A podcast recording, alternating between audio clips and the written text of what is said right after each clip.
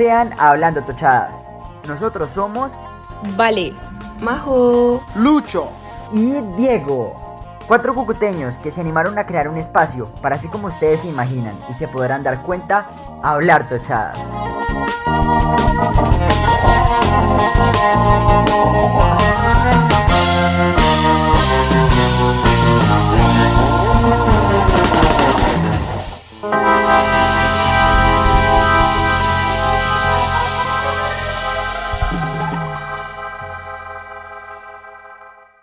Muy, muy, muy buenas días, tardes, noches, toches, desde donde sea que nos estén escuchando. Eh, mm, bienvenidos a otro episodio de Venando Tochadas. Hoy estamos con Majito, que se enteró que tiene un amor por Violeta desde que tiene Disney Plus. Buenas noches, Majito. Sí. Hola, buenas tardes, buenas noches, buenos días a la hora que nos estén escuchando, Toches. Eh, cabe resaltar que Lucho te hizo mi saludo para empezar este podcast. Ah, pero sí, tengo un amor por Violeta. O sea, me encanta. Yo no sé, yo creo que cuando pues, lo pasaban por Disney, así como que no me Violeta no gustaba, sí, pero veían no. las niñas hace cuatro años. sí. Ahora sé que la tierra es el cielo. te Oh, creo, sí. te creo. pero sí, ahí vamos con Violeta, es lo mejor del mundo. Bueno, estamos con Curry, con Diego, que tiene como un mes para entrar a la universidad, pero ya tiene todos los horarios de su carrera hechos. Buenas noches, Curry. No tengo, no me falta un mes para entrar a la universidad. De hecho, me faltan como, pues, madre, me faltan como 20 días, increíble, no me lo creo todavía. Pero, pero sí, ya tengo, ya tengo el, el horario planeado, pero todavía me falta planear otras cuatro alternativas porque si se llenan esos cupos, pues luego me toca mandar conflicto de horario, entonces tengo que tener otras alternativas listas para que no me toque mandar conflicto de horario y parir el semestre. Bueno, como se pueden dar cuenta, Curry se prepara más que abuelita para viaje. Ahora, eh, Paula, estamos con una nueva invitada para el podcast. Estamos con Paula Bendaño, que se dio cuenta que adquirió un amor por los erizos que les ponen sombreritos en los acuarios. Sí. De hecho, se ven súper tiernos. Yo al principio tenía una obsesión, era con las ranitas, con sombrero, me encantaba y le ponían también como florecitas y fruticas en la cabeza. Son demasiado tiernas y también pues me pareció súper tierno lo de los erizos. So, soy fan número uno de los erizos de mar con sombrero. Bueno, y con él les habla Lucho Meneses, que la verdad de estos días se la ha pasado tragando en su casa desde el 24 de diciembre, que ha sido sedentario y que ha engordado 27 kilos. Y como ya les dije, bienvenidos al nuevo capítulo. Hoy les vamos a hablar, pues, más que todo como de la pena de muerte, o no tanto de la pena de muerte, sino quiénes somos nosotros para juzgar o decidir sobre la vida de alguien. Eh, bueno, no sé quién quiera hablar al principio. Bueno, Paulita, ¿qué, qué nos puedes brindar? ¿Qué, qué consideras tú acerca de, de lo que acabo de decir, de la pena de muerte, de quiénes somos nosotros para juzgar frente a la vida de alguien? Mm, Bueno, yo considero que un valor que le falta mucho a la sociedad hoy en día y que nos ha faltado en nuestra historia como humanos es la empatía y la capacidad de perdonar. Y yo creo que la pena de muerte es, o sea, abolirla tiene que ser como el primer paso para que las personas, o sea, como para que empiece a haber un cambio cultural en las personas, porque de igual forma, o sea, la pena de muerte no es que tenga mucho sentido porque es tipo, bueno, si usted hace esto, lo vamos a matar. Y igual forma lo hace y luego lo matan. Entonces, pues considero yo que no. O sea, es un arma también de doble filo porque hay algunos países en donde usan la pena de muerte como, o sea, como está legalizado, la usan como castigo para los opositores políticos como en Sudán o en Irán. Entonces, pues considero yo que obviamente pues no es algo que esté bien. Y pues se debería, pues como ya dije anteriormente, como que se refuerce más ese valor de la empatía y el perdón con las personas. Es que yo digo que lo de la pena de muerte es algo demasiado complejo, ¿no? Porque es que, a ver, Mm. yo lo intento ver desde las dos partes, ¿no?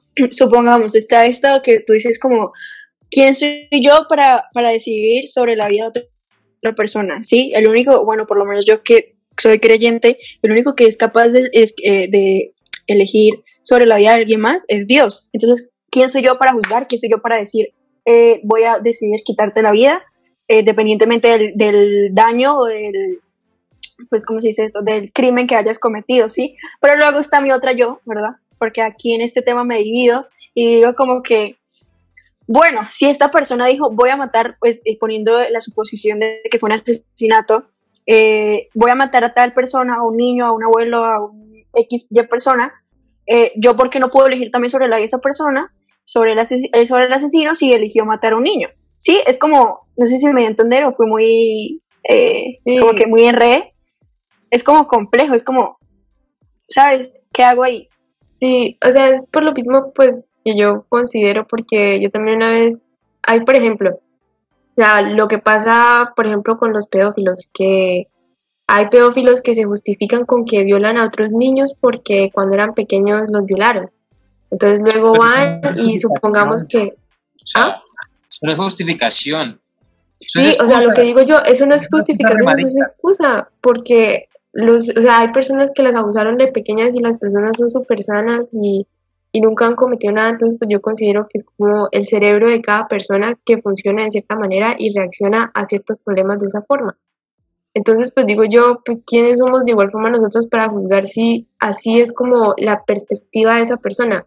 O sea, sería como poco coherente que actuáramos con esa persona en la forma en como esa persona actuó. O sea, ¿me entender? O sea, esa persona tipo me lo hicieron a mí, entonces pues yo lo hago a otra persona. Entonces, si él hizo esto, pues yo lo voy a hacer esto.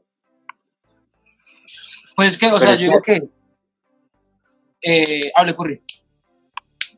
Pero es que además de eso, pues hay que tener en cuenta más cosas, ¿no? Os vean aquí un poquito como, como con estadísticas, en 2019 tuvieron lugar 650 ejecuciones registradas alrededor del mundo, o sea, 650 penas de muerte declaradas que pues se ejecutaron. Eso eh, están registradas principalmente en los países de Irak, Irán, Arabia Saudí y Egipto. Sin embargo, pues según aquí estaba revisando porque me dio curiosidad la página de Amnistía Internacional, eh, miles de miles de penas de muerte son declaradas en China, solo que el gobierno chino pues no nunca, o sea, nunca expone bien bien bien sus datos. Y de hecho eso lo hacen muchos muchos gobiernos, solo que el gobierno chino admite que ellos no lo hacen, pero pues es es una cosa a tener en cuenta. Eh, probablemente más de mil ejecuciones al año, probablemente, estoy aquí especulando, registradas están 657, pero probablemente mal- más de mil penas de muerte al año son ejecutadas. Muchas de ellas son hechas sin las suficientes garantías en países donde eh, de pronto los eh, sistemas judiciales no están bien consolidados y no tienen la suficiente fuerza como para garantizar derechos, tanto para el, el, el- la persona que es declarada culpable como para, para su contraparte y que pues al fin y al cabo no, no son, no son las, las medidas en las que son. Y además de eso, pues también clave aclarar que la pena de muerte es una violación a los derechos humanos, más concretamente el derecho a la vida, y hay varias, varios, estaba aquí leyendo, hay varios, varios tratados internacionales que lo prohíben. Eh, el segundo protocolo facultativo del Pacto Internacional de Derechos Civiles y Políticos, el protocolo número 6 del Convenio Europeo de Derechos Humanos y el protocolo de la Convención Americana sobre Derechos Humanos son un- unos de ellos. Y pues Es es, que- una cosa que, que ya fuera de lo moral, eh, mm, en la mayoría de los, de los lugares donde, donde, donde, donde se lleva a cabo no está hecho con las suficientes garantías. Y pese a que ahorita voy Pues, a hablar ¿cómo de eso, marica? eh, pese a que hay algunas cosas en las que hay que considerar la moralidad. ¿Cómo así? ¿Cómo así garantía? O sea, una pregunta. Me, me está hablando de, de garantías, pero garantías ¿para qué? Bueno, uno lo van a matar. O sea, no, sonará un poco ignorante porque realmente no sé a qué garantía, a qué tipo de garantía se refiere. Pero si me van a matar, a mí me da igual que me maten con una inyección o que me maten fusilado o que me corten la, la cabeza. Eso, pero de hecho eso también se debe cuidar. Eso también se debe cuidar. Eso también se debe cuidar porque no, no es eso, pero, pero, pero por lo menos eh, la pena de muerte comúnmente lo, lo más común hasta donde yo tengo entendido es por medio de, de, de un- de una silla eléctrica. Sin embargo, una, una silla eléctrica, una silla eléctrica mal, pues mal, mal hecha, puede dejar a la persona agonizando como una hora. y pues es, es, es algo que al fin y al cabo el, el sufrimiento es algo muy, muy, muy, muy duro para esa persona. Y ya lo que, no hablaba de esas garantías, lo que yo hablaba de garantías era de procesos judiciales donde realmente se llegara al fondo del asunto para buscar la verdad, para buscar reparación de las víctimas, porque pues al fin y al cabo usted, este por lo menos un criminal llega y ma- mata a su mamá y, y este y, y bueno, eh, él no dice nada, pero, o sea, ¿qué reparación o qué, si llegan a, a darle pena de muerte a esa persona, ¿qué lo va a reparar usted? No, no hay justicia al fin y al cabo. Y lo peor de todo es que en muchos países, en muchos, en muchos, en muchos países, la pena de muerte es dada por crímenes básicos como drogas o algo por el estilo. Por lo menos, es que miren, yo, yo digo que esto es lo de la pena de muerte, o por lo menos eh, injustas penas de muerte, si se puede decir así, no solamente ocurre en países, en países como lo- eh, los países que nombró Diego, eh, Diego, sino por lo menos en, en Carolina del Sur. Este niño, yo no sé, este caso súper famosísimo, el niño que tenía 14 años, eh, que se llamaba George Stein, más o menos, que fue, le dieron la pena de muerte porque mató a dos niñas de color pues, blanco, niñas, dos niñas blancas.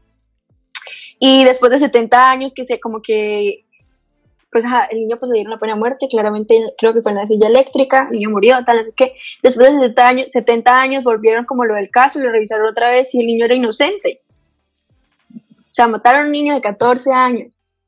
Entonces yo digo que estas cosas como la pena de muerte creo que no es algo que se decida de un día para otro, ¿sí? Es algo que se tiene que ver muy bien, se tiene que procesar muy bien. Si se demoran tres años para declararle a una persona pena de muerte, que se haga, pero que las cosas estén bien y después de 70 años no se arrepientan de una muerte y digas como, ¿sabes? Porque es la vida de alguien, es, estás decidiendo sobre la vida de una persona para luego decir que se equivocaron. Y además también pues eso se veía mucho lo del racismo porque pues el niño era negro, cabe recalcar aquí. Entonces, no sé, eso es como muy fuerte también, esa diferencia ahí. Pues, parce, Sí, o sea, es que hay algo que resaltaba, hay, hay hay algo que quiero resaltar de lo de Majo. O sea, una de las razones por las que tanto Amnistía Internacional como otros, pues, otras organizaciones eh, resaltan que se debe abolir la pena de muerte en los países que hasta ahora no lo han hecho, es porque es irreversible. O sea, usted le, o sea, si condenan a alguien con la pena de muerte, no hay manera de vuelta atrás. Ya lo mataron, ya no hay manera de que luego se descubre que es inocente. Muchas personas, bueno, aquí estoy especulando, pero sí estoy seguro de que varias personas que por lo menos en Estados Unidos han condenado a cadenas perpetuas, luego se ha demostrado que son inocentes y salen libres. Pero si se llegan a condenar a pena de muerte y luego por algún, por algún casual se retoma, se retoma, se retoma el caso y se demuestra que es inocente ya, es irreversible. Es que ya tocando hilo de la, la cadena perpetua, yo digo que debería mejor como aplicarse la cadena perpetua en vez de en vez de esto de lo de la, la de pena de muerte. O sea, como que me parece algo absurdo. De Sí, hecho, o sea, no- vean, estaba, encontré algo aquí muy interesante. Desde 1973, más de 160 personas condenadas a muerte en Estados Unidos fueron posteriormente exoneradas o liberadas tras haberse demostrado su inocencia. ¿Sí ven? Pues a ver, O sea, yo quiero, yo es quiero dar como mi, mi punto de vista. Yo sí estoy a favor de la pena de muerte, la verdad. O sea, yo soy de esos, tal vez en su momento, bueno, yo soy de esa gente, tal vez algo radical. Yo soy de esos que, que a veces considera que la misma sociedad necesita purificación. Y es cierto que no podemos vivir en una utopía, pero la verdad sí hay, como lo estaban diciendo antes, eh, pedófilos, gente que ha cometido actos de lesa humanidad, de, de lesa humanidad en diferentes ámbitos. La verdad, yo digo que sí, que sí merecen morir, weón. O sea, sonará muy crudo. O sea, Muy- tú aplicarías lo de ojo por ojo. Yo no aplicaría lo de, bueno, hasta de pronto. Pues sí, porque tú estás diciendo, Sí, sí, listo, eh, violaste a alguien, pues... aplicaría, te- sí lo aplicaría. Sí lo aplicaría, pero también estoy esto de acuerdo con que se tiene que saber aplicar la pena de muerte. O sea, hay gente que, que, bueno, no necesariamente con pena de muerte, hay gente que, digamos, por ejemplo, acá en Colombia la justicia es pésima y acá los organismos de control y, y- y la justicia está manchada por un montón de, corrupción y un montón de, de cosas que, hacen que la misma no sea justicia. Entonces, pues, digamos, en un país como Colombia, donde los organismos también de investigación y, y- y de control, por ejemplo, la Fiscalía, la Corte Suprema de Justicia, la Corte Constitucional, se ve manchada por, por mermelada y corrupción, acá la pena de muerte sería completamente eh, injusta o mal llevada a cabo. Porque también se puede dar cuenta que, que hay veces que una persona es completamente inocente y alguien por testificar en contra se compra eh, no solo al, al testigo, sino al juez, y si no es al juez, a toda la, a toda la, la, la organización. Entonces, es algo que, que tiene que, que tiene que tener mucho estudio. Considero que tendríamos que estar como más avanzados, no tanto culturalmente, sino como políticamente también para llevarla a cabo. Ahora, socialmente, Yo siento que- y que no. Yo soy de esos, como anteriormente dije, que, que si hay gente que comete actos de lesa humanidad, actos que, que, que la verdad la otra persona o la víctima o los acercados a la víctima, pues la víctima está muerta o muy afectada, yo digo que sí merece la pena de muerte.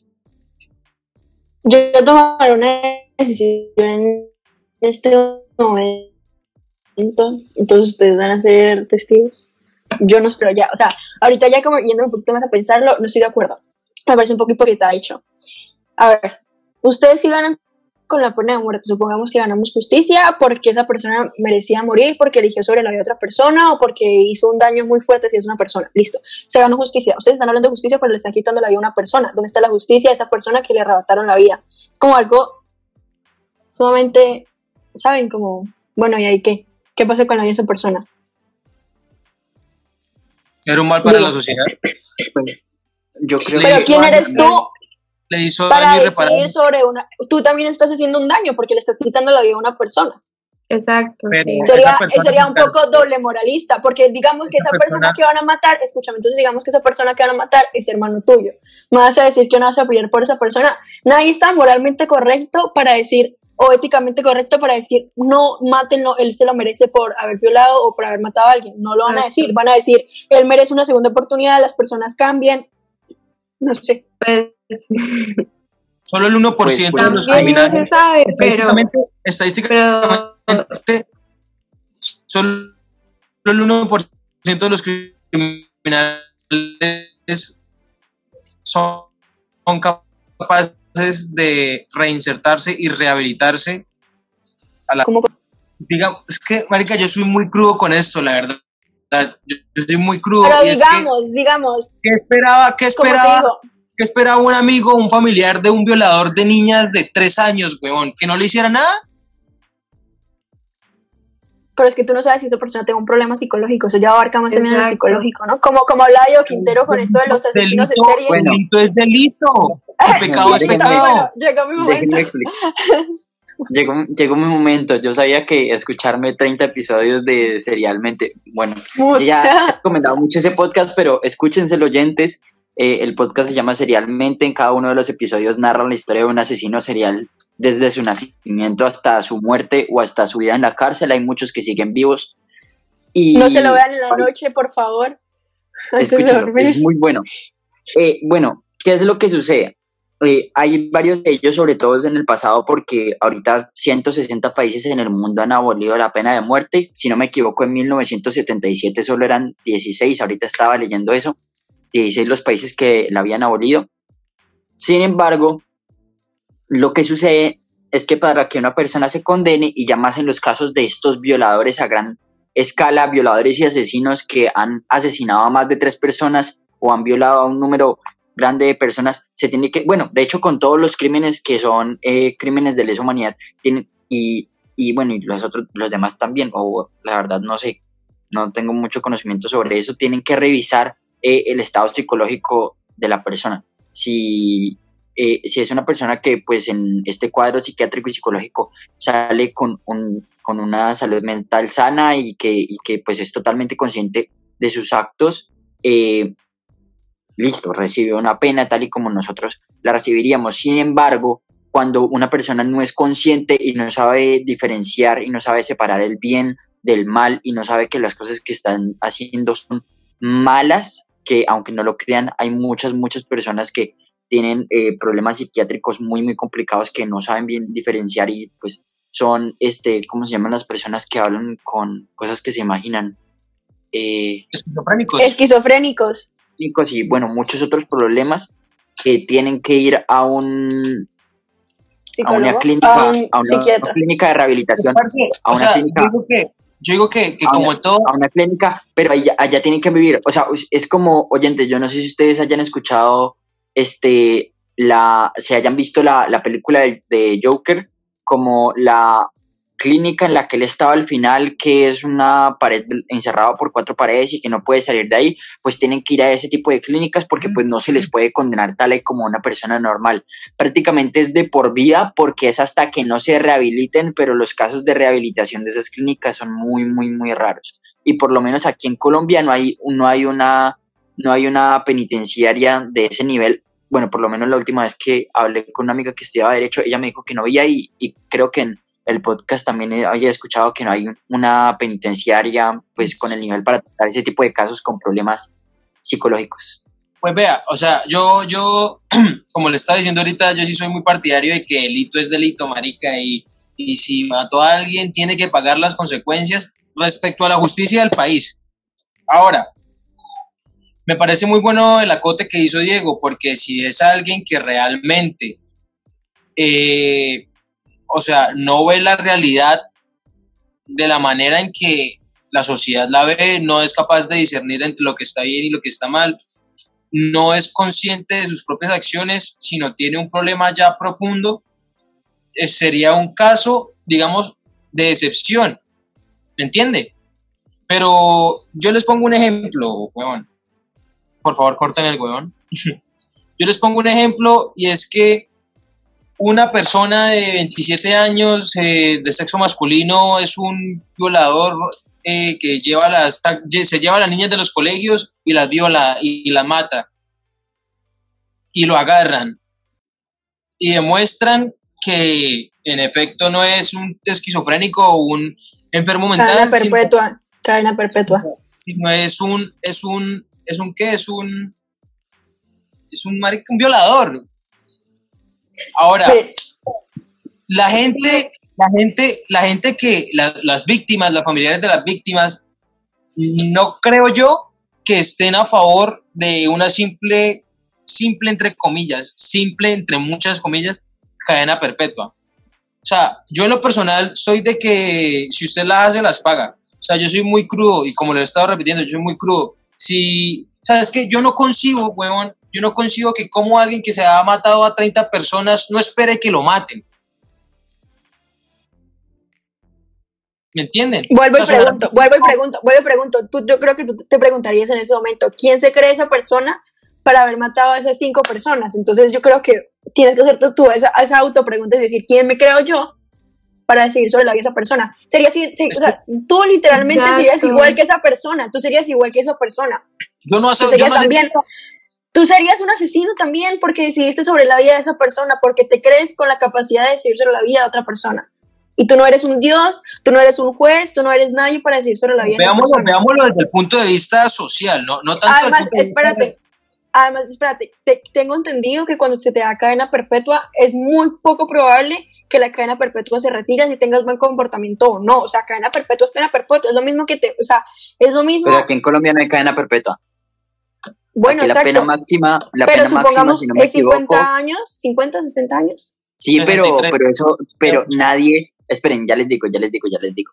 Pero esa, esa pena máxima nadie la paga. Nadie, nadie, porque aquí hay un montón de reducciones de condena, un montón de reducciones tanto por buen comportamiento, por se habló sobre la pena. Aquí en Colombia no solo, aquí, espérame, ¿en, en Colombia no solo sobre la pena de muerte? Sí, creo que sí. Que Duque dijo que si tenían que, que tenían que estrenarla con los violadores estrenada. Parce, no, y, eso fue, eso fue mentira prácticamente porque la pena de muerte o sea, en Colombia es creo que ilegal. O sea, imposible, eso es imposible, va contra la, eso, va contra, eso, eso, va contra la constitución política. Ah, exacto. Pero y ese constituyente no se va a hacer. Pero bueno, como si, ya como si, dale, dale. Ya, que estoy hablando yo y pues responder también a Lucho, o sea, lo que yo dije al principio, o sea, así pues considero yo, y aunque esto suene así como súper, Dios mío, súper what the fuck, yo, o sea, psiquiátricamente hablando, o sea, en la parte de salud mental de una persona, considero yo que también el hecho de no, o sea, de no saber diferenciar entre lo bueno y lo malo tampoco es como algo para definir si una persona necesita pena de muerte, porque, por ejemplo, también están los psicópatas y eso es considerado también una enfermedad mental. Total. Los psicópatas, los psicópatas diferencian entre el bien y el mal, ellos dicen esto está mal, pero yo lo voy a hacer porque no siento culpabilidad por lo que voy a hacer. Exacto, porque yo no tienen responsabilidad como emocional y, y ética de lo que están haciendo. Claro. Entonces, como yo dije al principio, el cerebro de las personas es diferente. muy distinto, es demasiado complicado como una persona se toma unas cosas como otra no. Exacto. Pues considero que Súper, de acuerdo. Sí, o sea, uno no puede como también hacer lo mismo que hizo esa persona. Si usted tiene un poquito de sentido común, usted no puede decidir sobre la vida de una persona y no porque se crea Dios ni nada por el estilo, porque pues yo considero que la religión va con la religión y la política va con la política. Pero, Pero, por eso mismo, o sea, usted no puede, o sea, usted no puede decidir sobre la vida de una persona, o sea, sobre quitársela o no, porque usted no sabe en realidad qué está pasando, así la persona sepa diferenciar de lo malo, lo bueno, lo que sea, lo que está pensando esa persona, como lo Además, al día hoy, al día de hoy, Si no puedo quitando, coincidir, espérate, si no- al día de hoy, espérame, al día de hoy, quitando el ejemplo de esto de que, de que eh, para, una, para una persona que tiene sus problemas esté bien o esté mal, al día de hoy ni siquiera yo sé que está bien y que está mal porque mi, mi manera de pensar es muy diferente a la de todos ustedes. ¿Sí? Por lo menos para mí está mal la pena de muerte, pero para Lucho está bien, es un claro ejemplo y se está demostrando aquí. Entonces, Pero me refiero no estoy justificando, no estoy justificando que hayan asesinado, no estoy justificando que hayan violado, no estoy justificando ninguno de los delitos que se puede, que se cometen para poder una, una cadena, una pena de muerte, ¿sí? Pero no se les debe, o sea, no se debe decidir sobre la vida de otra persona. Eso a mí no me parece. Aparte, como lo, como lo estaba diciendo antes, y Majo tiene razón, eh, de cierta manera, pues yo no decidiría como tal, decidiría la justicia. De cierta manera lo convertiría uno en un asesino, pero yo digo que realmente, tanto como para las víctimas, como para la- cierta parte de la sociedad, sería como un, ¿Una paz? como una limpieza, sí, como una paz, como una, un fresquito. eh, Mire, Yo creo que aquí ninguno podemos decir, porque esto no sé, ninguno podemos decir aquí que, que si se sintió una paz, que no sintió una paz, que se sintió tranquilidad, no sintió tranquilidad después de que esa persona murió, porque creo que ninguna de nosotros hemos estado en esta situación. a mí, a mí, a mí, a mí me violan a mi hermanita, weón. Yo cojo una pistola y voy y mato al tipo. Y si me tienen que matar, lo hago. Pero yo, yo, yo me desquité y maté. Pero y- esa, esa enseñanza, a ver, espérense, otra cosa que es súper importante, ustedes siempre se, Anoten se fijan, Es un criminal en potencia. ya, ya Sí. otra cosa que es súper fuerte que Lucho tocó y quiero que sepan. A ver, ustedes no se han dado cuenta que siempre se fijan en el violador, pero no en la persona que fue violada. Eso es verdad. ¿Qué pasa con, o sea, usted en vez de buscar una, una manera psicológica o ayudarla de manera psicológica, de llevarla a, que hable con una persona para que su hermanita lo supere, usted lo único que hace es causarle más problemas de decir, mi hermano acaba de matar al señor que me, que me violó y, y eso me puede causar hasta una crisis más fuerte porque mi hermano entonces se vuelve un asesino. Entonces no nos preocupamos en, en cómo pueda estar la persona afectada, sino en quien lo afectó. Sí, o sea, eso también lo que dice ella es muy importante. O sea, si en el caso de las violaciones siempre es muy importante tener más en consideración lo que quiere la víctima Total. a lo que Bueno, usted si la considere que se tenga que hacer en esa victimario. situación. Si la víctima quiere matar al victimario, Ah, Pues se le puede, ah, pues, es que no se va a hacer lo que esa persona quiera, no se va a hacer lo que esa persona quiera porque si es esa imposible. persona lo toma por sus propias manos, Pues ya yendo como a un lado, si usted lo que en realidad, o sea, digo yo, si usted en realidad quiere hacer justicia y, y piensa que matarlo es, o sea, yo considero que matarlo sería un favor porque, o sea, por lo que, o sea, si usted lo mata, le está facilitando las cosas porque él no va a tener como que pasar por otro tipo, si lo que usted quiere es castigarlo, no tendría que pasar por otro tipo de castigos. Considero yo como por ejemplo, no sé, o sea, si usted es un violador y usted dice, bueno, voy a matarlo, pero si le pudieron haber otras muchas, le pudieron haber hecho otras cosas malas a ese violador, que lo hubieran podido haber hecho a sentir peor, no cree que le estaría haciendo un favor si lo mata. pues, parce, ahí es donde entramos, weón. ¿Por qué ahora le va a desear el mal a la persona? O sea, ¿quiénes somos nosotros para juzgar encima de la persona? Bueno, por eso, entonces, o sea, lo mismo que le digo, si usted lo mata, pues, y lo que le quiere hacer es daño a la persona, ¿no le estaría haciendo eso un favor? Y siguiendo con lo de Paula, marica, a mí, a mí, a mí como persona, yo, yo, eh, yo soy muy crudo, parce. O sea, ¿sabe qué? Voy a ser criminal, voy a ser un justiciero, voy a ser un justiciero. Marica, lo que estaba diciendo es que a mí un hijo de puta coge y le hace de todo a mi hermanita chiquita, weón. Yo, yo, yo lo que hago es marica, yo lo torturo, lo casco, lo vuelvo mierda y ahí sí lo mato después. Y me importa un culo lo que se me venga encima, pero ya me desquité. Ah, bueno, pues usted se desquitó. Pero pues lo que dijo Majo al principio, o sea, tiene que tener en cuenta pues lo que en realidad quiere hacer su hermana, porque su hermana... Pues la verdad, Marica, la verdad, hermana- la verdad, Mi hermana, mi hermana, ¿qué, qué, qué- en qué se estaría preocupando? ¿Usted cree que a mi hermana, después de que la violan, le importa un hijo puto violador? no, no, no estás entendiendo. No. es ella no le va a importar, no es, no es la vida del violador, es como ella se encuentre después de lo que le pasó. Por eso, O sea, es que, men, o sea, póngase, póngase más en los zapatos de, por ejemplo, si le llega a pasar a su hermana y luego su hermana como que lo ve a usted en prisión y es como, no, marica, a mí me violaron y aparte mi hermano, O sea, literalmente por mi culpa. O sea, tus ¿entiendes? papás, exacto, tus papás se gastarían la plata en un abogado para ti en vez de gastarse en las terapias que tu hermana puede recibir después de eso. Ahí te la dejo. si yo sé que cometí un delito, no. O sea, si, si yo soy consciente de que cometí un Pero es que delito, estás haciendo tu propia justicia como si hubiese sido tú el, el- el- la víctima y no fuiste tú la víctima, fue tu hermana, entonces no puedes hacer justicia por algo que no te hicieron a ti. Tienes que preguntarle a ella qué quieres hacer, o sea, tú no te puedes dejar llevar por tus emociones y por la ira.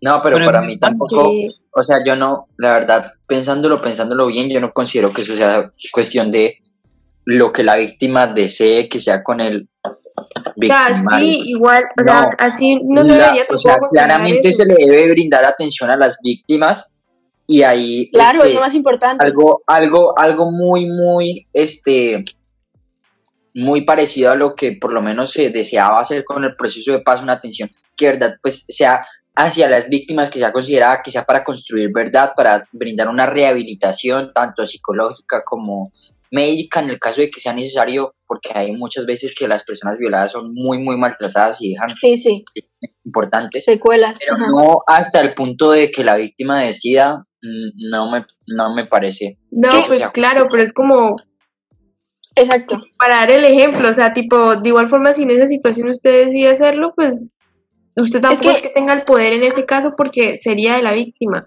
Exacto, además a lo- yo creo que lo que más nos, nos guiamos, Pablo y yo, es que a veces nos concentramos más en que esa persona pague por lo que hizo en vez de, de mirar cómo mi hermana se encuentra o cómo está o qué podemos hacer para superarlo, ¿sabes? O sea, tú debes dejar todo en manos de la justicia. no sé, marica, o sea, Además, Claro, serían más eso- eso problemas es para algo- tu eso es familia, algo que- serían más problemas eso es para algo- tu familia, no solamente Eso de, sería centrar de la la atención en la víctima, O sea, es que Eso- no es como centrar eso la atención en la víctima, sino es como decencia humana básica, Quintero. O sea, ¿usted por qué, No, usted por qué va a tomar acción por, por algo que, o sea, que ni siquiera lo afectó a usted? Y no es por ser indiferente ni nada, sino que, o sea, Y usted... sé como- que es familia, o sea, sabemos que es familia. Y sabemos Aquí, que es familia. usted que va a hacer justicia no sabe qué daños colaterales va a tener eso. Exacto, además ahí es cuando se usa el uso de la razón y, y dejar de ser un poco impulsivos y decir es que yo lo mato y lo termino y se acaba. Pero- ¿Usted qué gana con pregunta, eso? ¿Usted qué gana con eso? Un airecito en su pregunta. Le No, se vuelve un asesino, se vuelve un asesino, un matador. Usted Yo- eligió al frente a una persona, a alguien. yo soy consciente de que me vuelvo un asesino. Sí, Yo pero se vuelve consciente ahorita, no cuando está en la cárcel y no puede ver a su hermana y no la puede ayudar con el Si tengo que pagar pago, si tengo que pagar pago, Listo. porque fui responsable de mi acto, fui responsable de mi acto. Pero si, si su hermana dice, Lucho, yo quiero que usted, eh, no quiero que se muera, no sé qué, usted haría lo posible para que su hermanita tenga esa satisfacción de que usted no está muerto y que literalmente ya no sienta en algún momento culpable de su muerte. Claro, que, pero es que parce tampoco podemos vivir en un mundo utópico. Pues para eso se le da pena perpetua y listo, no sale nunca más de su vida en su casa porque es muy rara vez que se le se levanta eso pero a alguien. en Y aquí en Colombia se puede, llegar, se puede llegar a eso. Y tampoco pena de muerte. Sí, estamos hablando, estamos hablando de otro país, digamos Estados Unidos en algunos estados. Ya. Feliz. No, pero bueno, y si pasa aquí en Colombia, o sea, es muy probable por lo menos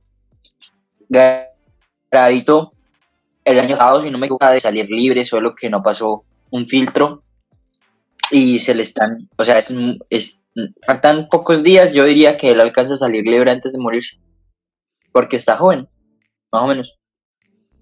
Bueno, Una persona que- justicia- Que eso ya es, o sea, asesinó, una persona que asesinó y violó a, si no me equivoco, 300 personas, 160 confirmadas. Fuck. Qué fuerte. Parce, Me- Parce, yo, voy a, les digo.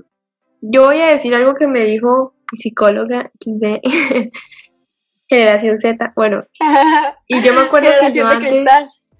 o sea, Sí, yo antes total. también era así, yo era igual, yo era La igual que, yo era igual que Lucho, o sea, yo era tipo, alguien me hacía algo y yo era como, marica, esta persona tiene que pagar por lo que hizo, Dios mío. Y ella No, me dijo esto que a mí se uno me tiene que quedó. saber perdonar. Uno O tiene que saber sí, perdonar. obvio, o sea, lo que trato de decir es, o sea, Uno en tiene este que caso- saber perdonar, pero él quiere, mat- él- quiere matar a la persona. Pero- Ah, Pero ¿cómo ok. voy a matar a alguien que hizo eso, güey? No, o sea, no tiene nada que ver con Pero nada. uno tiene que Lo que ella me dijo fue como, déjenme hablar. Bueno, lo que ella me dijo fue que cuando uno permite que una persona así, o sea, es como amor propio, cuando uno permite que una persona así, súper mala, le haga daño a uno o que tenga un efecto en uno, uno está perdiendo el control de su vida porque está dejando que esa persona tenga un efecto en uno. Que antes de que Majito culmine, yo digo que hasta que a alguien no le pase algo verdaderamente fuerte en la vida de, de uno, no va a dar su completo veredicto frente a este tema. Mire, bueno, sí, quizás, pero yo el día de hoy, siendo las, ¿qué, qué hora es? Siendo las 8 y 38, día 28 de diciembre, lunes 28 de diciembre, con todos ustedes presentes, yo digo que no estoy de acuerdo con la pena de muerte, por, porque no soy nadie para decidir sobre la vida de otra persona, a pesar del daño que me haya hecho, no soy quién porque no me voy a convertir como esa persona, no voy a ser igual que esa persona. Bueno, y toches, así como para que se vayan pensando ya en la víspera del final de este capítulo, Luis Alfredo Garavito eh, asesinó a 172 menores de edad. De estos, 138 tienen fallo condenatorio, 32 están en instrucción, uno en apelación y uno para sentencia. Además de eso, en agosto de 2003 admitió haber asesinado a 28 personas, 23 niños y Changuas. con Changuas. esto, las cifras serían de 200 personas. Sin embargo, pues por varias fuentes extras, se cree que Garavito pudo asesinar a 300 personas o más, entre, ni- entre niños y adultos. Eh, no solo en Colombia, también en Ecuador, si no me equivoco, en Perú. Y Internacional. Sí, Sí. puta, hermana, una, de las características, una, una de las características de los asesinos seriales es eh, la capacidad de, de moverse rápido. O sea, ellos no se pueden quedar en un solo lugar porque los atrapan. Saben que la vez pasada había algo que decía como que hay una probabilidad que, una probabilidad no sé cuánto por ciento que tú hayas pasado por al lado de un asesino serial, algo así, y fue como, uh, qué miedo. Yo soy, Pero bueno, lo que yo les estaba diciendo ahorita, marica, yo soy como muy, respecto a temas así que conlleven fuertes eh, daños psicológicos, ya sea para la víctima o para los allegados, soy muy severo respecto a la pena. O sea, digamos, yo no le daría una pena de muerte a una persona que hace un robo a mano armada, ¿me entienden? sí, O sea, ya no hablando tanto eh, en la rama del, del- de, de- ci- o sea, diciéndolo de manera científica, por así decirlo, de manera estudiada, sino porque no le hace, digamos, tanto daño o no es severo psicológicamente frente a, frente como lo haría, por ejemplo, un, un caso más claro, una violación o, o estallar una bomba, si me entienden, algo así claro. pero, o sea, considero que si estoy a favor de la pena de muerte, considero que sería de un caso de estudio muy grande, tanto aplicarla como aplicársela a alguien. ¿A qué me refiero? O sea, tendríamos que estudiar muchísimos factores para llevarla a cabo, o sea, implantarla en el país y así también como para llevarla a cabo a una persona. Ahora, como les estaba diciendo yo, todo el mundo no, no, no piensa como yo y respeto la- la- las, las, Sí, las, las decisiones de los otros, pero considero yo que, que la verdad a la víctima, aunque estoy, eh, hablo por las víctimas, aunque sé que algunas no pueden pensar así, que digamos le han cometido cosas como esas, esa persona lo único que quiere es que, que, que, que a la otra persona le pase algo malo o, o se muera. ¿Sí me entienden? bueno, tú no O sea, sabes eso. Por eso yo estoy hablando, yo estoy hablando al aire, lo, lo acabo de decir, yo estoy hablando en un término general, aunque no estoy, no estoy eh, siendo selectivo. Lo, la única, lo único que queda en esa persona es el resentimiento. aparte de, de, todo el daño psicológico. Y eso sí es válido. Yo creo que en cualquier persona que le han hecho algo así, le va a quedar un resentimiento grande de por vida. No, aquí quiero aclarar, aquí respetamos los puntos de vista, quizás unos estén de acuerdo conmigo y con Paulis, eh, otros estén de acuerdo con Lucho, Diego yo creo que fue como sí, no, la verdad como que no, nunca vi cómo, en qué parte estaba. Si estás de acuerdo o no con la pena de muerte, Dieguito Quintero. No estoy de acuerdo con la pena de muerte, pero... ¿No está de acuerdo? Bueno, pero me parece, me parece, me parece que hay varios, que es un tema bastante interesante de analizar y sobre todo pues en las vertientes judiciales con las cadenas perpetuas y sobre todo en la justicia colombiana. Sería cool volverlo a hablar. Díganos en nuestro, en nuestro Instagram por bien si les gustaría volver a hablar, si quieren ser parte de Hablando Tuchada, saben que nos pueden, eh, se pueden comunicar con nosotros mediante Instagram, síganos en Instagram, en Instagram, y todos los domingos subimos capítulo nuevo, los amamos. Chao, Toches. Yo voy a ser la próxima voz del podcast. Besitos, besitos. Muchísimas gracias por escucharnos, Toches, durante este año 2020 y muchas gracias por seguirnos escuchando 2021.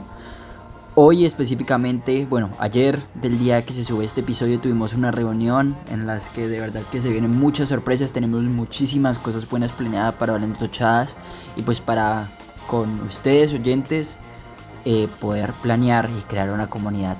Los queremos, un abrazo, cuídense cuiden a sus familiares y nos vemos la siguiente semana, porque siempre hay más tochadas de las que podemos hablar.